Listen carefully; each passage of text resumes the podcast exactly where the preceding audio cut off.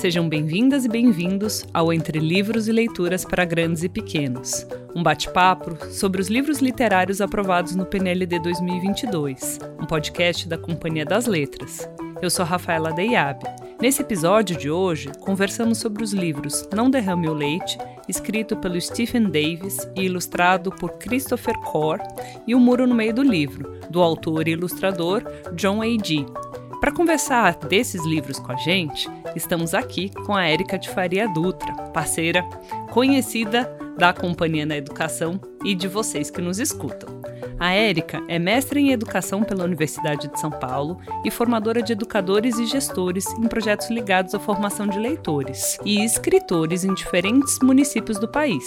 É também autora de materiais didáticos e ministra aulas no curso de Pedagogia e de Pós-Graduação, Literatura para Crianças e Jovens, pelo Instituto Vera Cruz. Mas, como vocês sabem, esse podcast sempre começa com um aperitivo. Então, que tal escutarmos Não Derrame o Leite, na voz da atriz e contadora de histórias Suelen Ribeiro?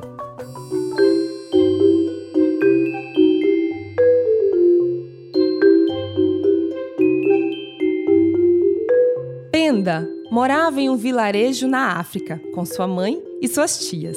Era a estação das chuvas, por isso o pai de Penda estava nas pastagens, cuidando das ovelhas. Penda, disse sua mãe um dia, eu vou levar uma tigela de leite para o seu pai. Estarei de volta hoje à tarde. Eu sei onde ficam as pastagens, disse Penda. Posso levar o leite? Por favor, por favor, por favor. Tudo bem, disse a mãe, mas tente não derramar o leite pelo caminho. Penda correu para ordenhar a vaca. Ela encheu a tigela, colocou-a sobre a cabeça, levantou-se e começou a andar. Firme, sussurrou Penda para si mesma: Vai devagar. Não se apresse, não tropece, não se afobe, menina. Penda escolheu um caminho que atravessava as dunas. Subiu, desceu, passou por uma caravana de camelos e por um bando de espíritos do deserto. Não se distraia, não caia, menina, não desequilibre, não deixe nenhum pingo pingar na areia. Era o dia da festa das máscaras. Penda passou em meio a um milhão de criaturinhas dançantes. Caminhe ereta, caminhe firme, olhos no horizonte, menina. Nem pense em tornar esse leite. O grande rio Níger era escuro e largo. Penda pegou carona em um barco de pesca fedorento. Hum, não estremeça, não esmoreça. Não se esqueça do rio, menina. Olha a cabeça. O leite não sabe boiar. Quinze girafas brancas estavam à espreita como se fossem 15 extraterrestres sobre uma lua empoeirada.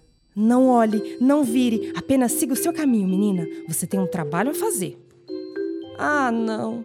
Ainda falta uma montanha. Penda respirou fundo e subiu.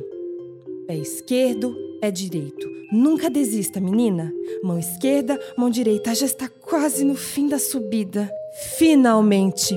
Penda chegou às pastagens. Um rebanho de ovelhas mascava a grama e lá no meio, refrescando-se à sombra de uma mangueira, estava o pai de Penda. Oi, papai! Oi, Penda! Que bom ver você! Eu trouxe um pouco de leite, disse Penda. Ela tirou a tigela da cabeça, mas quando ia entregar ao pai, ploft! Uma manga enorme caiu dentro da tigela. O leite do pai derramou por todo lado. Eu não acredito! lamentou Penda. Eu carreguei esse leite por quilômetros e quilômetros, através das dunas, cruzando o rio e subindo a montanha, e não parei para olhar a festa das máscaras, nem as girafas brancas, porque eu não queria derramar uma gota sequer, e agora foi tudo embora. O pai Deu um abraço apertado em Penda. Não foi tudo embora. Ele sussurrou. Havia algo mais, além de leite, naquela tigela. Hein? Disse Penda. É verdade, falou o pai. Seu amor por mim também estava naquela tigela. Você o carregou através das dunas, ao longo do rio e na subida da montanha. Você o carregou em meio à festa das máscaras e as girafas brancas. Você o trouxe por todo o caminho e me entregou direitinho. Essa tigela estava cheia de amor, menina, e ainda está. Você não derramou nenhuma gota. Penda enxugou as lágrimas, apontou para a enorme manga. Hum, eu acho que está na hora do almoço, disse ela. Concordo, falou o pai. Na verdade, eu gosto mais de manga do que de leite. O pai pegou uma faca e cortou a manga em três pedaços grandes e suculentos. Penda comeu o primeiro pedaço. Hum, que gostosa! disse ela. O pai comeu o segundo pedaço. Deliciosa! disse ele. O terceiro pedaço ainda estava na tigela. É para a mamãe? perguntou Penda. Isso mesmo, disse o pai. Diga a ela que a manga vai com todo o meu amor.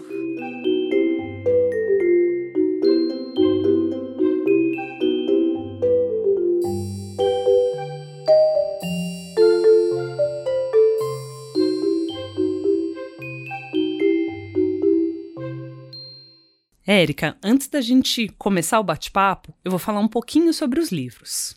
Não Derrame Leite nos apresenta personagens e cenários de um vilarejo cheio de cores e de vida pulsante de Burkina Faso, que é um país localizado na África Ocidental. O autor, Stephen Davis, nasceu em Londres. Durante muitos anos, ele passou temporadas em Burkina Faso, onde se aproximou de comunidades do povo Fulani. E o ilustrador, Christopher Core, também é londrino e trabalha com desenho e pintura. A emotividade das cores é um aspecto identitário das suas obras. Nesse livro em especial, as imagens parecem transbordar para além das páginas, o que nos sugere que a riqueza do cenário, que é tanta, parece não caber na página do livro. Já o livro O Muro no Meio do Livro é uma obra de estreia do escritor estadunidense John Ade no Brasil. E no meio da história deste livro, que por sua vez tem um muro bem no meio, está o leitor isso porque quem lê sabe de coisas que a própria personagem que narra a história não sabe. Essa personagem, um cavaleiro, conta pra gente que tem medo do que existe do outro lado, aquele em que ele não está e que, portanto, não conhece. Érica, bem-vinda! Olá, Rafa! É um prazer estar aqui com você para falar desses dois livros que gosto tanto. Ah, o prazer é nosso. Vou começar então o nosso bate-papo sobre as obras, né? Os livros aqui eles propõem muitos desafios para as personagens centrais. Será que a gente pode começar conversando sobre isso? O livro Não Derrame o Leite, ele traz a história uma menina, né, a Penda, que vai enfrentar uma jornada épica para levar uma tigela de leite para o seu pai.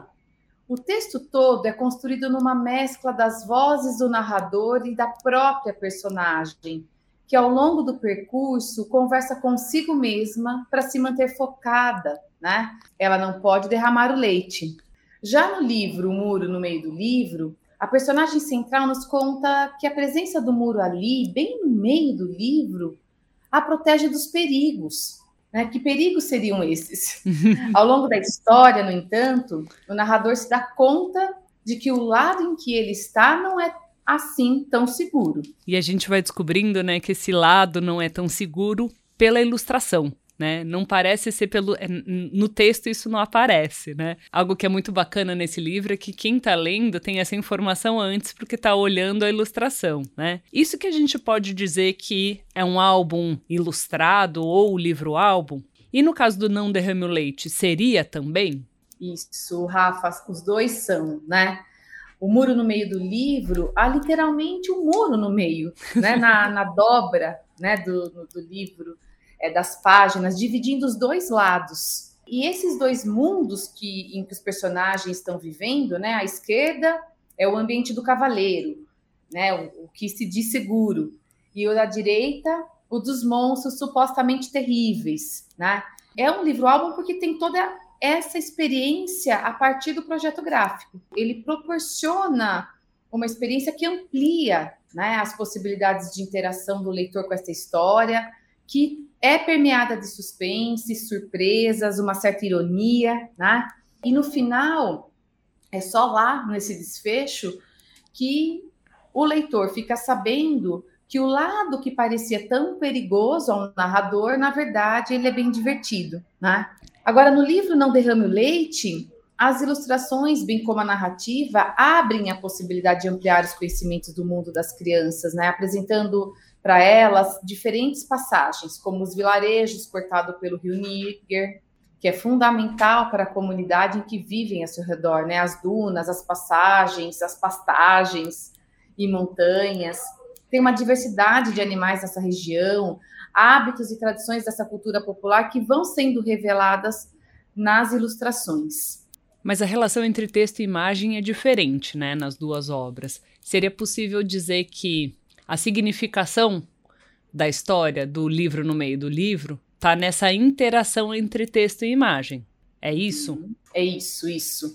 Porque para você entender que o, os dois, né, os dois lados, que o lado supostamente perigoso é ou não é perigoso, você precisa olhar para a ilustração. Agora, no Não Derrame o Leite, você consegue é, compreender a história e entender a, né, todas as os conflitos que a personagem vive pelo texto. Né? Ela tem uma pressão de não derramar leite da tigela para alimentar seu pai, né? Uhum.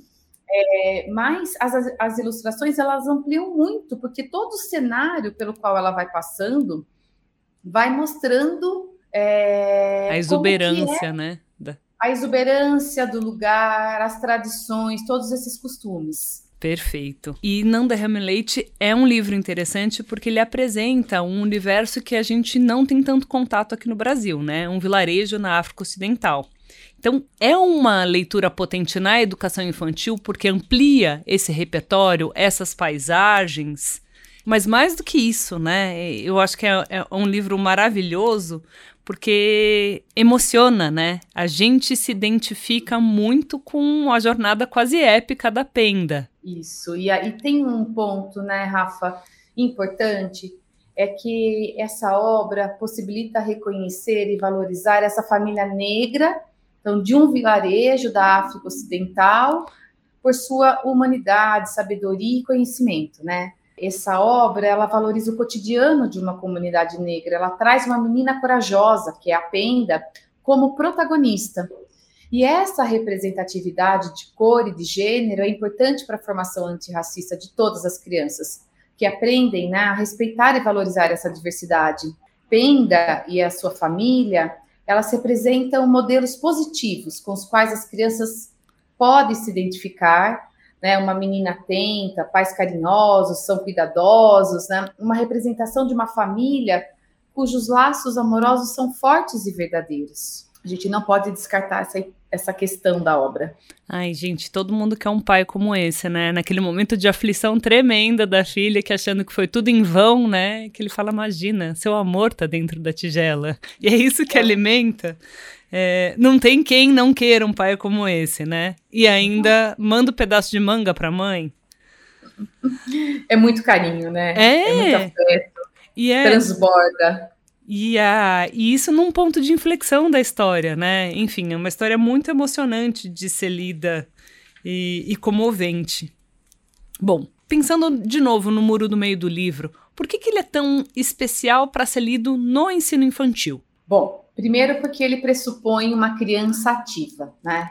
Que interage com a história, que pensa sobre ela. Porque nesta narrativa, o leitor, a criança leitora, ela sabe de coisas que a própria personagem que está narrando a história não se deu conta ainda. Então, nesse jogo, ela passa também a ser a protagonista da história, e isso é fundamental para a formação leitora. Outra coisa é apostar nessa inteligência leitora como, né, e, e, e colocar em discussão é, para as crianças algumas verdades que eventualmente definimos em nossas vidas, lançando um olhar novo para o outro, sobre o outro, né? propondo um diálogo com o que é diferente e aparentemente perigoso. É de fato perigoso?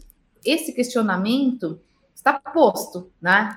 O narrador conta logo de cara ao leitor que essa aventura narrada se passa num livro, que é uma informação que também está no, no título, Há uma brincadeira com o espaço da ficção e com o lugar da literatura, né? Propõe uma aliança entre o narrador e o leitor. Isso é demais, né? Que acontece, é, tudo que acontece na história está ali, nesse espaço protegido da fantasia, do simbólico, né? E a qualidade estética deste livro é outro aspecto que a gente não pode deixar de considerar. É tudo muito cuidadoso, um projeto gráfico bem feito, né? É, tudo está ali com uma intencionalidade e isso produz um efeito muito interessante no leitor, sobretudo o leitor pequeno, né? Essa criança que ainda não lê convencionalmente ou essa criança que está iniciando o processo de leitura autônoma.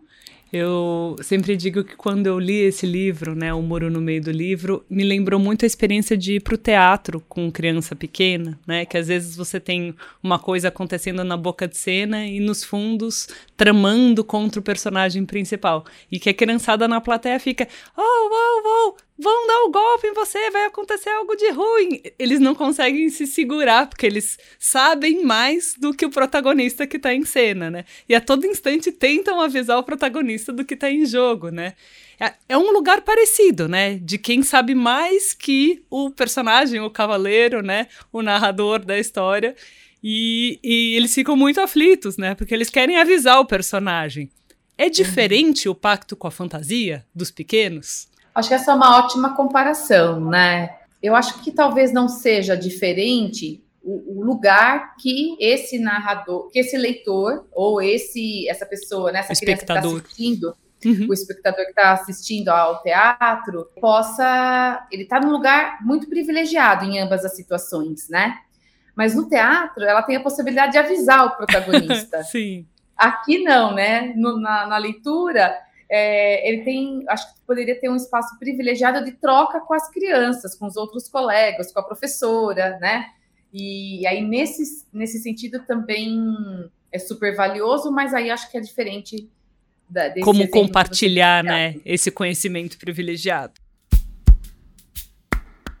Bom, aqui Isso. a gente já está entrando no próximo tema, né? A próxima eh, sessão que a gente tem aqui no podcast que a gente discute justamente práticas de leitura que são consonantes, adequadas, né, para cada uma dessas obras. E você já estava comentando, né, que no muro do meio do livro tem uma mediação aí que seria interessante.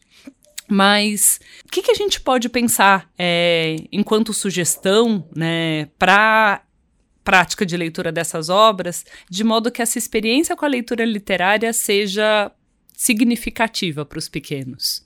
Bom, Rafa, eu acho que um dos aspectos importantes né, a ser considerado é a organização do espaço de leitura, né?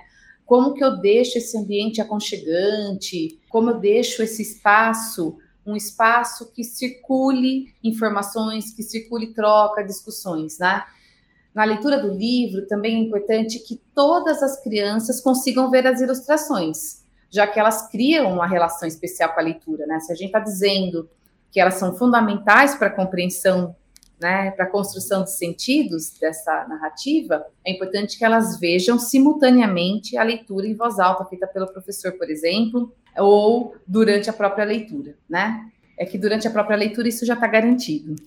As crianças podem expressar suas ideias sobre a história, acho que de um jeito muito variado e que, a depender, né, então, do encaminhamento na sala de aula, a gente pode ter, por exemplo, pequenos grupos com o mesmo, uma mesma obra, com o mesmo livro, e pensando juntos ali, apontando situações em que as crianças vão observando, né, e que as outras poderiam não ter observado ou mesmo numa roda de, de leitura com a professora e essas crianças muito próximas a ela para poder ver as ilustrações. Né? Então, é, o importante é que elas se expressem, comentem o que elas conseguem observar, o que toca, o que o que, que, mexe, né, o que, que elas observam sobre a, a, a história.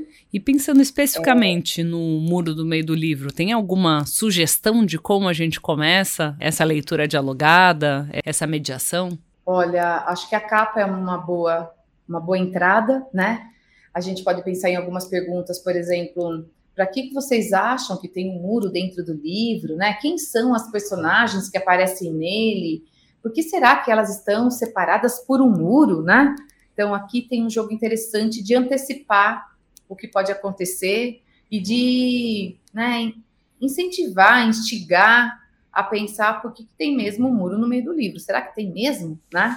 E, e, como que é essa antecipação, né? É importante elas acertarem? É importante você validar a hipótese como válida? Ou só escuta e seguimos a leitura? Isso é fundamental, a gente precisa ouvir, né? E como nós estamos falando disso na capa do livro, a gente não valida nada. Né? Uhum. A ideia é que elas possam antecipar e cada vez, né, conforme avança esse processo leitor, conforme avança a escolaridade, o intuito é que elas façam antecipações cada vez mais ajustadas. Isso não quer dizer que elas precisam acertar o que vai acontecer, mas que elas busquem indícios na capa, no título, na, né, em algum aspecto desse, desse projeto gráfico, da obra, é, para poder antecipar algo. E esse é um livro que convida a muitas antecipações, né? Justamente porque eles estão nesse papel privilegiado, né? De olhar as ilustrações, que o narrador não tem essas informações, né? Então é como se fosse um livro que convida a muitas paradas para antecipações. Ai, com certeza, porque hum, conforme vai avançando a história, né? Tem uma parte que, que, o, que o narrador vai dizendo assim esse lado é muito seguro, né? E o outro não é porque tem um ogro. E aí, quando você vai ver, você fala, poxa, será que esse ogro é tão ruim assim? Será que ele é tão perigoso? E aí você observa a ilustração e você vê que é um ogro que não é tão ruim, tão, tão, tão monstro como é pintado pelo narrador. Então, essas antecipações muitas vezes são feitas na cabeça de cada leitor, né? Elas não precisam ser explicitadas, ou elas podem ser provocadas pelo professor, né? E aí, ó, será que o ogro vai mesmo comer um menino? Ele vai descobrir o que há do outro lado do muro? O que, que vocês acham, né? Então, fazer algumas paradas durante a leitura também pode provocar essas antecipações. E como eu disse antes, eles vão fazendo isso cada vez mais ajustado aos indícios do texto, da ilustração, de, de algum aspecto do projeto gráfico. Nesse caso, né, os indícios da ilustração e dos animais são bem importantes, né? São porque a forma, né, a feição dos animais, como os animais são retratados na obra, dizem muito sobre o perigo ou não perigo, sobre as características de cada lugar, de cada ambiente, né? Então, por exemplo, Alguns animais parecem bravos, outros plácidos, com medo. Isso indica o que pode estar acontecendo, né? É, dá para conversar com a criança sobre como algumas ilustrações destoam do que está escrito e isso, em geral, gera um descompasso, é divertido, né? O humor vem desse descompasso, né? Entre o que está escrito no texto e a ilustração, né? Isso, o humor vem daí. E aí a gente pode conversar sobre isso com as crianças, né? Sobre essas diferenças, se elas notam e por quê, como que isso acontece, né? Acho que é se, se elas notam e como, né? A gente está sempre preocupado nas, nas, apreciações dos livros, é, conversar sobre o, a forma uhum. é, empregada, né? Na, na, nessa relação entre texto e imagem, para a construção dessa ironia, para a construção desse sentido posto ali, né? E que é tão esse sentido que é tão que ele é construído, na verdade, por meio da colaboração com os outros, né? Então uhum. acho que está aí um lugar muito potente da formação leitora. Teve um outro episódio que a gente gravou aqui com a Ana Carolina Carvalho e que a gente, eu falei, nossa, o mediador de leitura é essa espécie de professor de teoria literária, mas sem dizer o nome dos conceitos, né? E que tem que pensar nas palavras e nas perguntas que trazem disparadores para que as crianças percebam, né, esse efeito estético e de sentido, né, através da própria linguagem, seja escrita, seja a ilustração. Mas é uma senhora tarefa, né? Porque requer uma super habilidade, requer o conhecimento desses conceitos, né? Da teoria mesmo, e ao mesmo tempo uma sensibilidade sobre como comunicar e perguntar isso para as crianças, né? Rafa, eu, digo, eu tenho dito que requer intimidade com o livro, sabe? Com as, uhum. com as histórias, né? Uma, uma experiência leitora que converge com essa situação que a gente está propondo na sala de aula, né? E eu acho que isso é um ponto importante. E um outro aspecto que eu gostaria de destacar é que o professor precisa ter muito claro o que, que ele quer ensinar e o que ele quer que as crianças aprendam nessa situação, né? Essa intencionalidade na formação leitora e que passa, então, por essa análise da obra, sem trazer conceitos, mas é como essa análise contribui para as crianças entenderem melhor, acessarem outras camadas que não dariam conta de acessarem sozinhas, né? Que é o importante aqui. Perfeito. E no caso do Não Derrame o Leite, vamos falar um pouquinho mais desse livro agora? Como é que a gente podia fazer a leitura dessa obra ou começar a mediação? Bom, esse livro também tem muitas possibilidades de oferecer uma leitura dialogada com as crianças, né? Uma conversa apreciativa sobre ele é legal explorar nesse diálogo aspectos, acho do enredo e das ilustrações que favorecem o encontro de percepções, sentimentos, né, deles com as crianças, dessas ideias que estão que passam ali, né, perpassam essa narrativa. Acho que isso cria uma condição para que elas possam se adentrar às novas camadas de sentido, como a gente estava dizendo agora há pouco. Eu acho fundamental enfatizar o retrato de uma comunidade negra, em uhum. que há uma criança potente, corajosa, muito amada, como personagem principal. E é, isso é um destaque que a gente não pode deixar, deixar passar de despercebido. Em sintonia, né, pensando quanto a literatura, as narrativas, as ilustrações, né, são caminhos, né, para autoestima ou mesmo para desenvolvimento, né, de ações educativas para as relações étnico-raciais, né?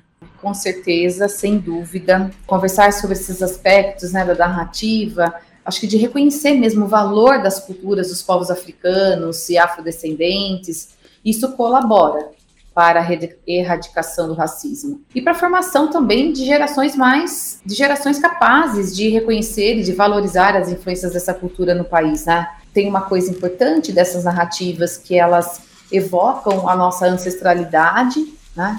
E isso alimenta o sentimento de pertencimento. Acho que vendo por um lado, né, positivo, essas culturas, né, esse amor todo, a beleza que tem nessas ilustrações, nessas regiões, nessas tradições representadas ali por esse povo africano, isso com certeza é uma valorização e uma forma de discussão, de debate, de abrir conversas sobre esse tema que é tão importante, importante, urgente e atual. Tem dois pontos aqui que eu queria falar, mas é, você vê qual que você acha que encaixa mais para responder primeiro. Você estava mencionando o aumento né, do acesso, o quanto esse livro permite é, a gente acessar paisagens, acessar conhecimentos, acessar afetos, né? É importante pensar em desdobramentos da ação da leitura, né? Sempre ler tem desdobramentos em atividade, esse livro pede um desdobramento porque está chegando é, numa comunidade ou talvez é, numa paisagem que não é conhecida das crianças. Se for uma, um livro, outro livro que traga uma realidade mais próxima, talvez o desdobramento com pesquisa não seja adequado. Conta um pouco para gente. Se não, não tem fórmula, né? A questão é essa.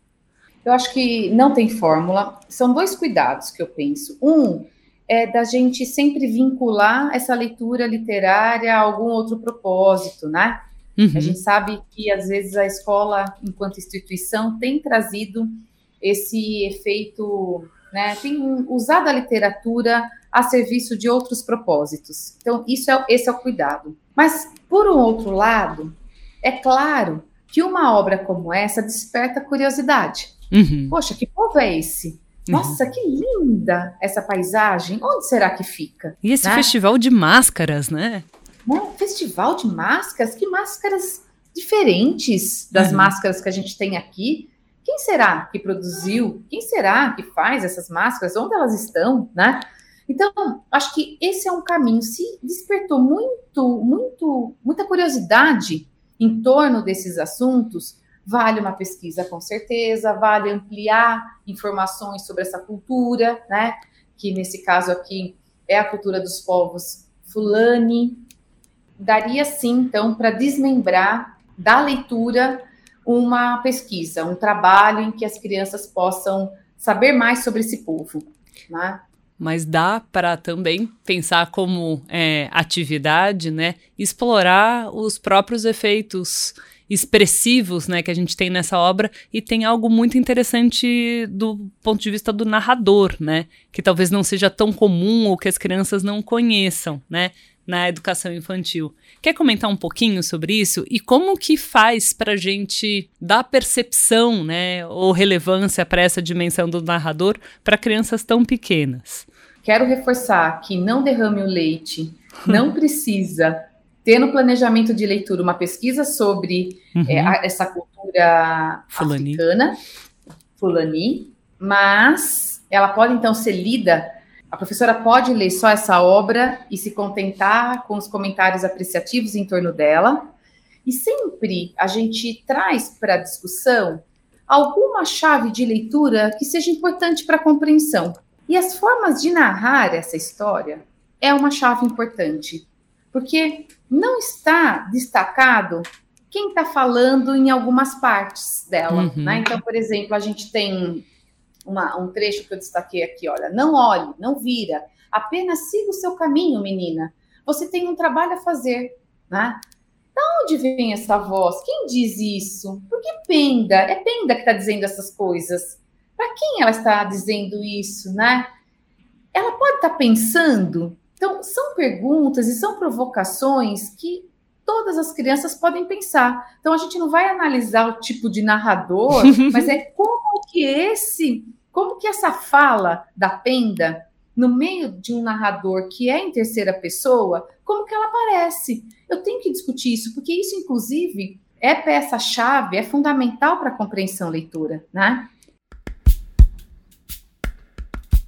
Bom, infelizmente, estamos chegando ao fim do bate-papo de hoje sobre Não Derrame o Leite e O Muro no Meio do Livro. Mas antes de terminar, eu queria te agradecer muitíssimo, Érica, pelas observações e sugestões né, para mediação de leitura. Muito obrigada. Eu que agradeço, Rafa. Foi um prazer poder comentar essas duas obras que considero incríveis e que não podem faltar num currículo literário.